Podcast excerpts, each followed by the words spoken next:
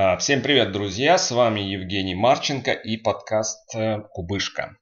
Сегодня хочу поговорить, почему все еще стоит покупать золото и хочу назвать вам 4 причины.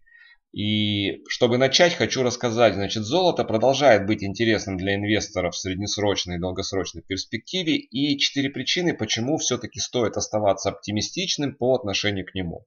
Первая причина, если сравнить цену золота с ростом широкой денежной массы на душу населения, то видно, что со временем валюты обесцениваются по отношению к золоту, в то время как оно сохраняет свою покупательскую способность в долгосрочной перспективе.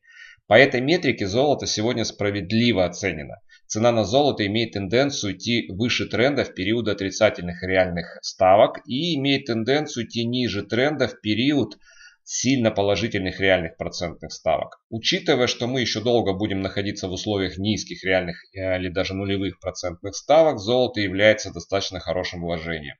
Вторая причина, э, давайте посмотрим, сколько валюты обеспечено золотом. Хотя они формально больше не обеспечены, большинство центральных банков все еще по-прежнему держат этот металл.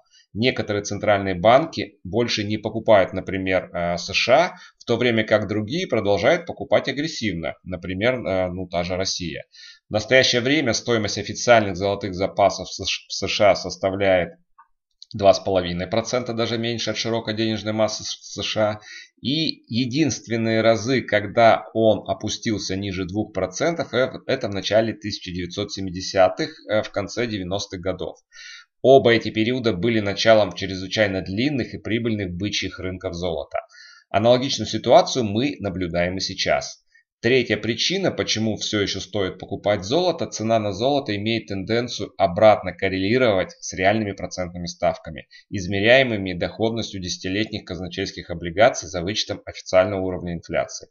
Многие люди думают, что золото связано с инфляцией, но это не совсем так. Изменения в цене на золото тесно связаны с изменением реальных процентных ставок. Ожидается, что доходности будут э, платить процентные ставки ниже преобладающего уровня инфляции. И четвертая причина, почему все еще стоит оставаться либо покупать золото. В последнее время индекс S&P 500 рисовал э, дикий график. Отчасти его сдерживает ФРС, стимулировать цены активов путем введения все, всех видов ликвидности. Однако, если мы измерим S&P 500 по ценам на золото, он достиг максимума в 2018 году, то же время, когда темпы роста ВВП США достигли пика. И с тех пор делает более низкие минимумы и более низкие максимумы. Март 2020 года, к примеру, был своего рода уникальным среди недавних коррекций, потому что это был резкий кризис ликвидности и повышение маржи в начале рецессии. Тем не менее, золото имеет тенденцию преуспевать более поздние периоды рецессии, а, когда события ликвидности закончились, а проблемы с платежеспособностью все еще присутствуют.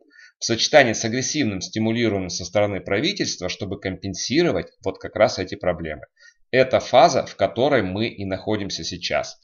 Итак, друзья, вот четыре причины, пока, по которым я считаю, что все еще нужно покупать золото. А, с вами был Евгений Марченко и подкаст Кубышка. Оставайтесь со мной, буду радовать дальше вас полезной информацией.